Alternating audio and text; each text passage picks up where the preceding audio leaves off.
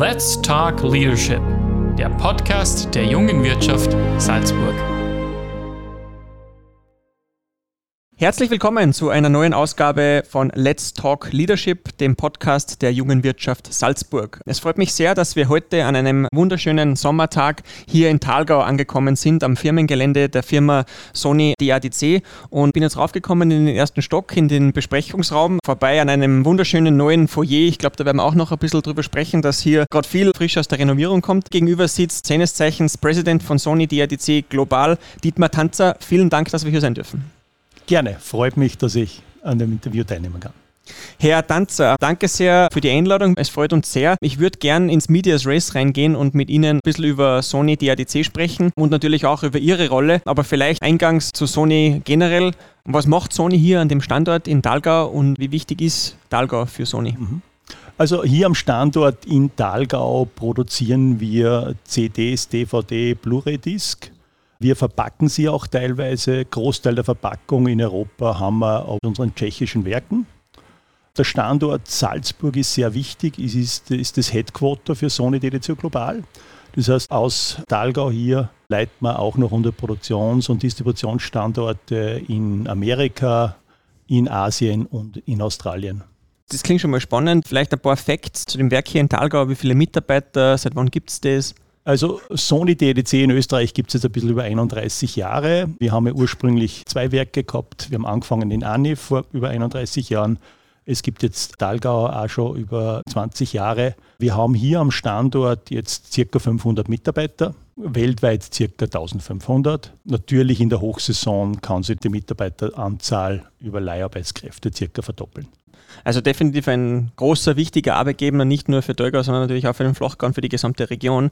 Vielleicht zu Ihnen als Person. Ich habe das in der Vorrecherche bereits festgestellt. Sie sind seit 1990 im Unternehmen tätig, sind die Karriereleiter steil nach oben gegangen. Vielleicht wollen Sie ein bisschen was zu Ihrem Werdegang erzählen, auch mit der TU davor, wie quasi Ihre Geschichte ist zur aktuellen Position. Ja, ich, ich bin ein Salzburger, ich bin ein Elsbethner, habe nach der Schule dann auf der TU Wien industrielle Elektronik und Regelungstechnik studiert und nach dem Studium wollte ich eigentlich einen Job in Salzburg anfangen, habe ein paar Möglichkeiten gehabt und damals Siemens, Emco und Sony DDC und es war eigentlich ein Zufall, dass ich bei Sony DDC gelandet bin. Der Zufall war, dass am Freitagnachmittag Emco nicht mehr, mehr gearbeitet hat und äh, an die dann noch einen Anruf gekriegt habe von Sony DDC am Freitagnachmittag und darum habe ich das angenommen. Das Schöne war, wir sind in diesen Jahren natürlich stark gewachsen. Ja. Das heißt, ich habe dort als Entwickler in der IT-Abteilung angefangen und konnte dann viele internationale Projekte machen. Australien, Amerika, für in Europa, Kong, Shanghai und bin dann praktisch in eine CIO-Rolle gekommen und bin dann für Sony DDC für circa dreieinhalb Jahre nach Amerika gegangen mit Familie, in New York. Und dann zurückkommen konnte ich das europäische Business übernehmen und dann vor dreieinhalb Jahren sozusagen die globale Rolle für Sony DDC übertragen bekommen. Wie wichtig würden Sie sagen, ist es aus Ihrer heutigen Sicht mit doch etwas mehr Arbeitserfahrung, die Sie gesammelt haben, dass man vielleicht auch von der Pike auf das durchmacht oder mehrere Positionen im Unternehmen innehat? Man muss vielleicht anfangen. Es gibt zwei Sachen. Natürlich habe ich meine Karriere nur innerhalb von Sony DLC gemacht. Ja, und damit hat man natürlich immer die Bedenken, hat man die Scheuklappen, kennt man nur die eine Sicht der Dinge. Ja, auf der anderen Seite habe ich die Chance gehabt, natürlich weltweit und in vielen Funktionen in der Firma zu arbeiten. Ja, das heißt, ich glaube, es ist jetzt Role Model, es hat sich aber dadurch, dass die Firma so stark gewachsen ist und damit ich so viele Optionen gehabt habe, war es für mich ein wunderbarer Werdegang. Bin immer noch wahnsinnig erfreut und begeistert über die Möglichkeiten, die mir Sony gegeben hat. Ja. Für mich ist aus heutiger Sicht, dass ich IT digitales Know-how. Ich habe auch mit einem Startup von Sony im, im, digitalen Business für einige Jahre geleitet, habe dann in Amerika gearbeitet, habe das europäische digitale Business von Sony DDC für einige Jahre verantwortet und dann sozusagen die operative Rolle war ein breites Spektrum. Ja. Aber es ist jetzt nicht unbedingt der ganz typische Werdegang. Aber ich muss sagen, IT und die internationalen Projekte waren für mich eine gute Vorbereitung auf diese Rolle. Was mich jetzt interessiert von der Unternehmenskultur her, weil es ist jetzt kein europäisches Unternehmen, mhm. sehen Sie da Unterschiede als europäische Führungskraft sozusagen, wenn man für so einen internationalen Player arbeitet? Ich glaube, alle internationalen Konzerne sind, ich gehe davon aus, relativ gleich mit Kollegen, denen spricht. Das ist jetzt, aber vielleicht die Frage, sind wir ein sehr japanisches Unternehmen? Muss ich sagen, nein, als Sony DDC sind Entertainment-Kunden. Die Entertainment-Kunden äh, sitzen in New York, sitzen in Los Angeles, sitzen in London. Das heißt, ja, wir sind immer Teil und waren immer Teil der Sony-Gruppe, aber wir waren immer Entertainment-lastig und insofern war unser Fokus immer eher Entertainment-Kunden, die typischerweise in Amerika sitzen, die in Europa in, in den großen Headquarters sitzen. In meiner Führungsfunktion natürlich bin ich öfters in Japan und habe dort Sessions. Hab, mein Boss sitzt in, in Japan aber ich glaube, das ist wie bei jedem internationalen Konzern. Vielleicht nochmal zurückzukommen auf den Wirtschaftsstandard Salzburg. Sie haben das vorher schon kurz angerissen, dass das ein wichtiger Standard auch für Sony global ist, hier mhm. in Salzburg zu bleiben. Wie wichtig ist für Sie das, wirklich auch hier Arbeitskräfte auszubilden und für den Wirtschaftsstandard Salzburg einen Unterschied zu bewirken? Nein, ich glaube, ist ein Riesenanliegen. Und was man eigentlich sagen kann, ist mit den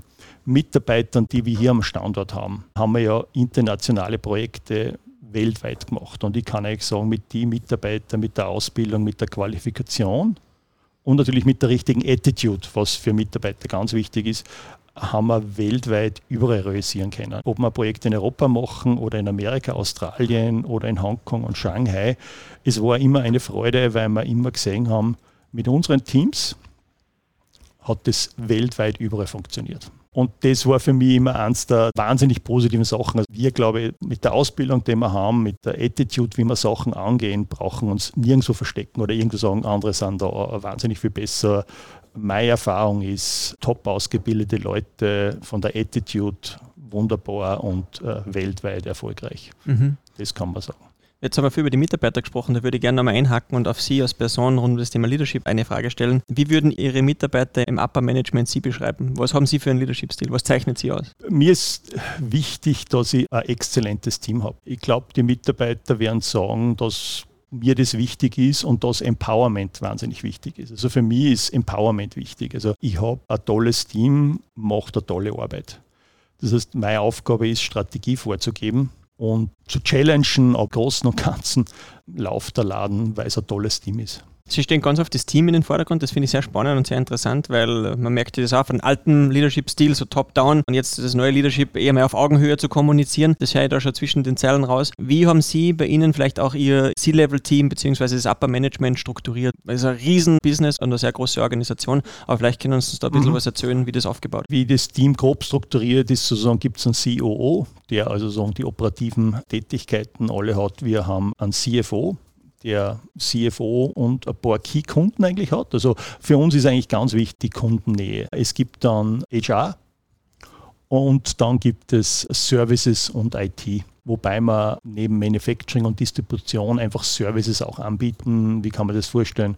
Die ganze Kundenauftragsabwicklung, Cash Collection für Kunden wird auch von uns übernommen. Und darum ist dieser IT- und Services-Teil auch ein wichtiger Teil, wo mhm. wir ein Shared Service Center in Pilsen haben, okay. wo Leute einfach diese Abwicklung machen. Das heißt, diese vier Funktionen und dann gibt es halt noch Stabstellen für Security, für Innovation ganz wichtig. Wir mhm. sind natürlich ein Markt, der um, unter Druck ist. Wir arbeiten sehr stark an Innovationen, Diversifikationen. Ich würde da gerne einhaken bei dem Stichwort Kundennähe, weil Sie haben das angesprochen. Wofür steht für Sie Kundennähe, beziehungsweise wie wichtig ist das für Sie? Naja, wir, wir sind ja ein Kundenauftragsfertiger. Das heißt, wir produzieren jetzt nichts auf Lager oder was, sondern was sind ein typischer Kunde? Ein Kunde ist ein Hollywood-Studio, ein Kunde ist ein Games-Kunde oder ein Musikverlag. Ein Künstler hat eine neue Musik oder es gibt ein neues Game und das wird dann produziert, wird typischerweise in einer Durchlaufzeit von drei bis zwölf Tagen. Und wir haben tausende Aufträge pro Tag. Ja. Es sind immer wieder Individualwünsche, Verpackung, Durchlaufzeit, was immer braucht. Das heißt, wir müssen sehr nahe und wir kriegen unsere Aufträge von diesen Kunden. Ja. Und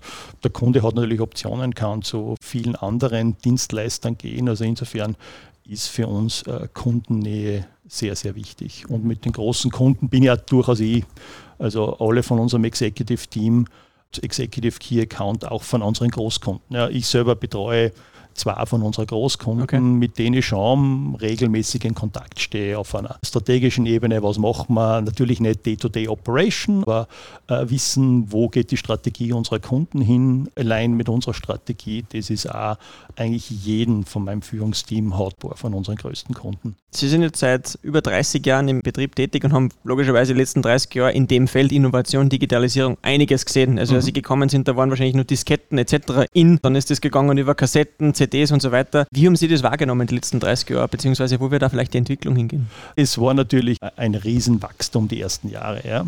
Die, die, größte Herausforderung war einfach dieses Wachstum zu stemmen. Ja. Und dann war mal das globale Ausbreiten. Wir sind von einem österreichischen Werk, das den europäischen Markt. Es hat schon Werke in Amerika gegeben und es sind natürlich dann Werke in Australien, in Russland, in Indien, in Brasilien. Das heißt, das war dann diese globale Expansion, die auch sehr erfolgreich war und herausfordernd, aber auch viele Möglichkeiten für die Teams gegeben hat. Ja.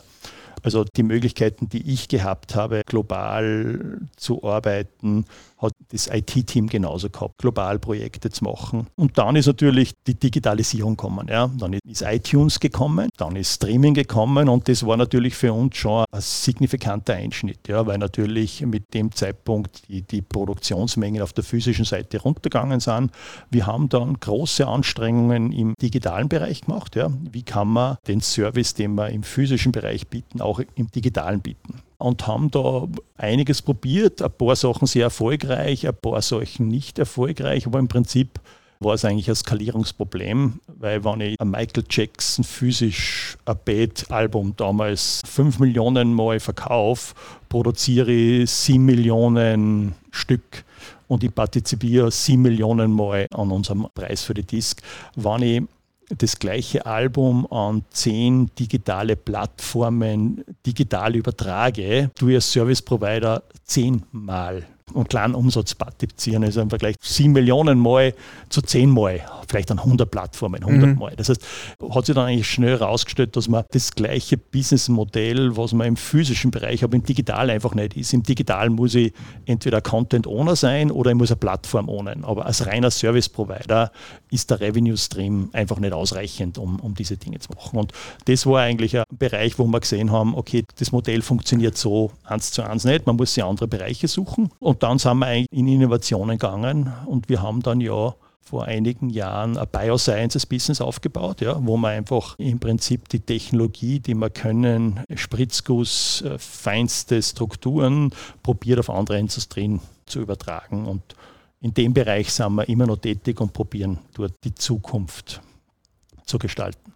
Beeindruckend. Also ich glaube, da ist sicher auch die Challenge, sich immer wieder neu zu erfinden. Sie haben das Stichwort Strategie angesprochen, weil das ja viel von Ihrem ja, aktuellen Tagesablauf in Anspruch nimmt, die Strategie für den Konzern vorzugeben, für den Standort. Darf man da vielleicht ein Stück weiter nachfragen? Wie gehen Sie das Thema an? Was ist bei Ihnen bei einer guten Strategie wichtig? Strategie kann sich einerseits immer nur am Markt und an den Konzernvorgaben ergeben. Das heißt, ich habe ja natürlich, ich bin in einem Konzernunternehmen, gibt es eine Konzernstrategie. Das heißt, was will der Konzern von uns. Was will der Konzern von Sony DDC? Was sind da die Punkte?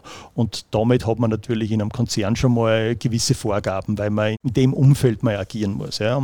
Und in dem Umfeld hat man natürlich nur wahnsinnig viele Möglichkeiten und kann einfach schauen, wie managt man praktisch und die nächsten Jahre die Strategie vorwärts. Und da muss man eigentlich ganz klar sagen, wir haben natürlich Core-Businesses, die für Sony massiv wichtig sind, wie das ganze PlayStation-Business, was für uns natürlich eine der Kernstrategien ist. Wie unterstützen wir so einen Schwesterkonzern, der Cash-Cow von Sony ist, wie unterstützen wir den besten global? Wie unterstützen wir dann unsere anderen Key-Kunden am besten? Und wie managen wir, und das muss man auch ganz klar sagen, in unserem Feld, den Marktrückgang. Ja. Der Marktrückgang ist in den letzten Jahren im Schnitt, wenn man jetzt PlayStation wegnimmt, 20 Prozent. Ja. Das heißt, wir sind konfrontiert einmal damit, dass 20 Prozent von unserem Umsatz jedes Jahr auf einmal wegfällt. Da war natürlich auch eine harte Strategie, eine starke Konsolidierung, Reduktion unserer Werke, Konsolidierung auf wesentliche Standorte und das war ein in den letzten Jahren natürlich ein Teil unserer Strategie, aber halt daneben Diversifikation. Wo kann man zusätzlichen Revenue finden? Was passt im Konzern rein? Was ist für einen Konzern okay? Und wo haben wir USBs, wo wir im Prinzip realisieren können? Und da mhm. ist halt Ein Teil der Strategie sozusagen, diesen schrinkenden Markt bestmöglich zu servicieren. Klar, Cash generieren, Profit generieren, aber in, in, Summe die Liabilities für einen Konzern runterzufahren. Weniger Werke, auch immer wieder schmerzhaft, aber Gott sei Dank als Sony, DRDC immer sehr sozial verträglich machen und auf der anderen Seite sozusagen diese neuen Felder zu suchen, wo wir zukünftige Produktionen, Distributionen unserer Services anbieten können. Das sind momentan praktisch die zwei Strategien. Auf der einen Seite mhm. ein Marktrückgang und auf der anderen Seite Diversifikation, Innovation. Unglaublich spannend, da reinhören zu können und zu dürfen. Also danke auch für die Offenheit und für die sehr ehrlichen Worte. Wo ich da gerne anknüpfen, vielleicht eine Folgefrage stellen würde. Es war das letzte Jahr natürlich ein spannendes Jahr, weil es die ganze Weltwirtschaft auf den Kopf gestellt hat. Ähm, wie hat sich das bei Ihnen persönlich ausgewirkt? Ich schätze mal, Sie haben vorher von Reisen nach Japan etc. erzählt. Mhm. Was ist das neue Normal für Sie? Sind es wesentlich weniger Reisetage? Sind es fast nur mehr Online-Meetings? Wie hat sich das jetzt für Sie herauskristallisiert? Naja, es, es war natürlich rein aus der Sichtweise dramatische Änderungen. Ich, ich habe sicherlich fünf, sechs Interkontinentalreisen pro Jahr gehabt, zwei bis dreimal im Jahr ein Board-Meeting mit unserem Joint Venture Partner in China, zweimal nach Japan, Australien, mehrmals Amerika. Das war der Stand der Dinge. Ich habe schon 100 Reisetage und mehr mindestens gehabt. Ja. Und das ist natürlich schlagartig weggefallen. Letzte Dienstreise war also mit Flugzeug Jänner vorigen Jahres, bin ich noch einmal nach London gefahren. Seitdem hat es Online-Meetings gegeben. Das heuer vor einem Monat mal geschafft, in unser Werk nach Tschechien zu fahren, wie Impfungen da waren und, und Restriktionen in Tschechien aufgehoben worden sind. Also von daher hat es eine, eine signifikante Änderung gegeben und es wird dann nie wieder so werden. Ja. Also es wird dann nie wieder so werden. Ich habe selber nicht geglaubt, dass ich ein Board-Meeting mit unserem Joint Venture-Partner in China, was in Chinesisch abfindet mit Translation und was ich weiß, dass man das über Online-Meetings machen kann. Es geht aber. Das heißt, ich sage mal, wo ich vielleicht dreimal im Jahr war, fahre ich vielleicht, wann es wieder normal geht, einmal im Jahr hin. Es hat funktioniert. Es gibt gewisse Sachen, die noch am Jahr schwieriger werden, weil, weil wir gewisse Entscheidungen vielleicht ein bisschen länger brauchen und weil es halt hin und wieder am Partner, Kollegen, Kunden gegenüber gegenüber sitzen, ein Ding miteinander zu haben, erleichtert halt viele Sachen. Ja. Mhm. Die Sachen ist durch Online-Meeting nicht, aber in Summe hat es viel, viel besser funktioniert, als wie ich geglaubt habe. Unser Ziel ist aber auch, muss ich sagen, maximal die Hälfte des Travels wieder haben, was wir vorher gehabt haben. Also mehr glaube ich nicht, weil es einfach eigentlich gezeigt hat, was man alles ohne Travel machen kann. Ja. Also es war einschneidend, hat funktioniert. Ich glaube, der Status quo wird nicht mehr sein und der Status, wo wir jetzt sind, kann immer sein, es muss einen richtigen Mittelweg geben und den probieren wir herauszufinden. Mhm. Zwischen physischen Meetings, Travel und, und Weitermachen mit Online-Videokonferenzen, die in Summe sehr gut funktionieren. Das ist eine unglaublich spannende Einschätzung von Ihrer Seite und es deckt sich auch mit vielen anderen Episoden unseres Podcasts, wo es auch so die Spitzenunternehmer sagen, dass vieles bleiben wird, aber nicht alles so zurückgehen wird, wie es damals war, quasi vor der Krise. Und jetzt würde ich gerne nochmal den Sprung machen zu Ihnen, zu Ihrer Person und zu Ihren ja, letzten Jahrzehnten in dem mhm. Konzern mhm. bereits. Ich weiß, das ist wahrscheinlich eine sehr breite Frage und schwierig zu beantworten, aber was waren vielleicht Ihre größten Leadership-Momente, Ihre größten Momente, Herausforderungen, Erfolge in Ihrer Karriere bei Sony? Ich glaube, so meine ersten internationalen Projekte in Hongkong war wahrscheinlich einmal, weil es ein komplett anderer Kulturkreis ist. Wenn man so internationale Projekte macht, muss man einfach verstehen, wie tickt der Land, wie tickt der Organisation. Da habe ich am Anfang viele Projekte in Europa gemacht. Es war für mich die ersten Projekte in Asien, äh, wochenlang in Hongkong zu sein eine super Experience und war halt ein ganz anderer Kulturkreis und war sicherlich eine, eine große Herausforderung, aber sehr positive. Also ich sage immer, ich kann in jedem Land war es klar, wenn wir was Neues implementieren. In Hongkong war für mich immer klar, egal ob was funktioniert oder nicht, der Truck mit dem Produkt verlässt das Werk.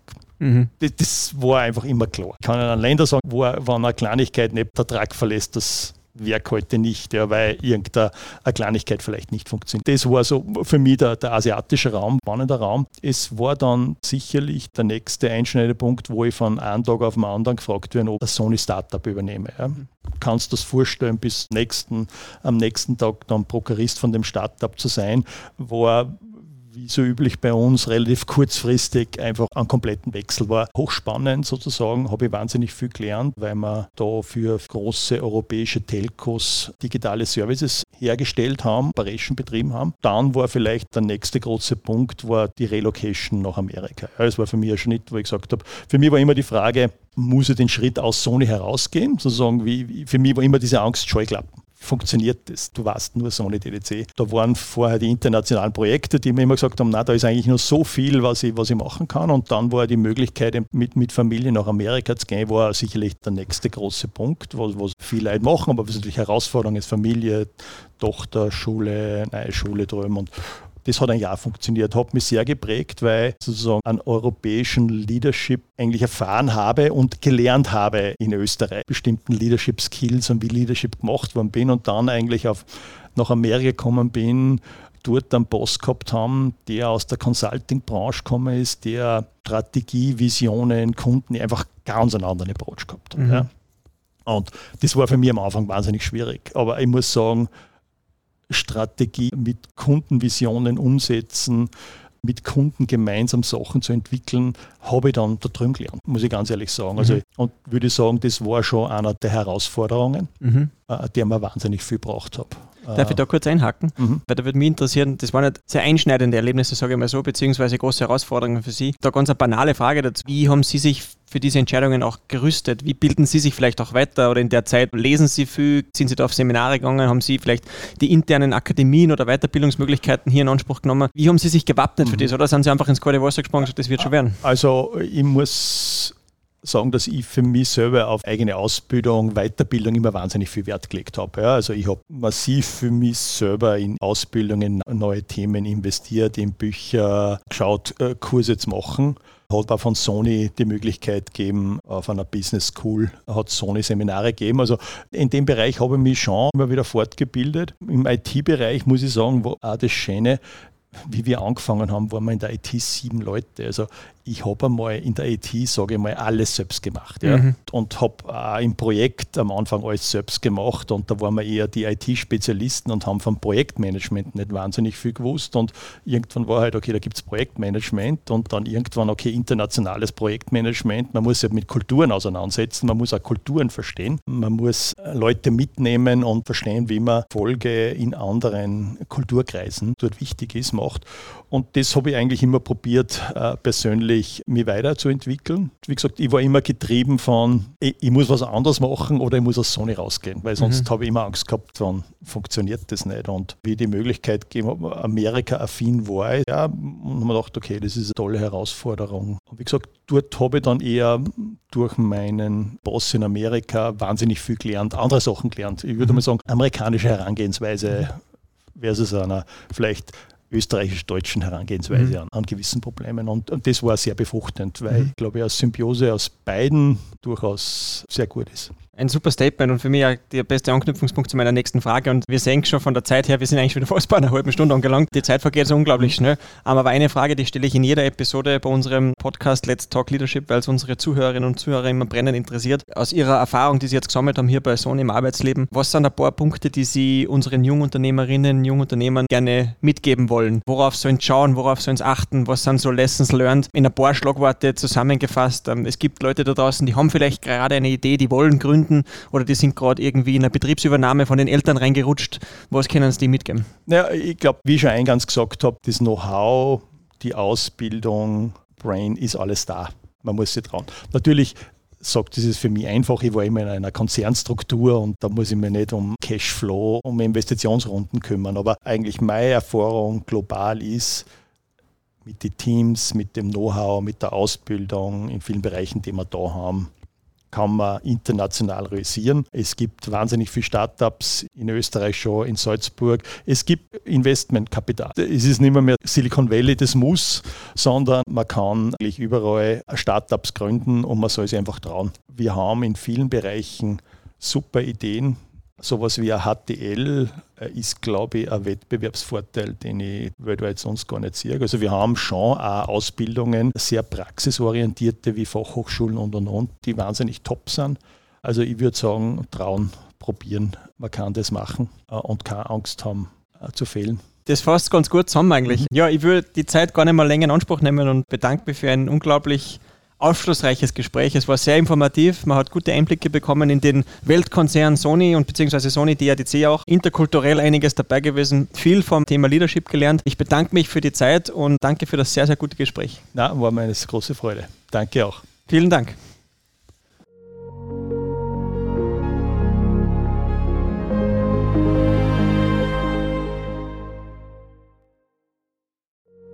Let's Talk Leadership der Podcast der jungen Wirtschaft Salzburg.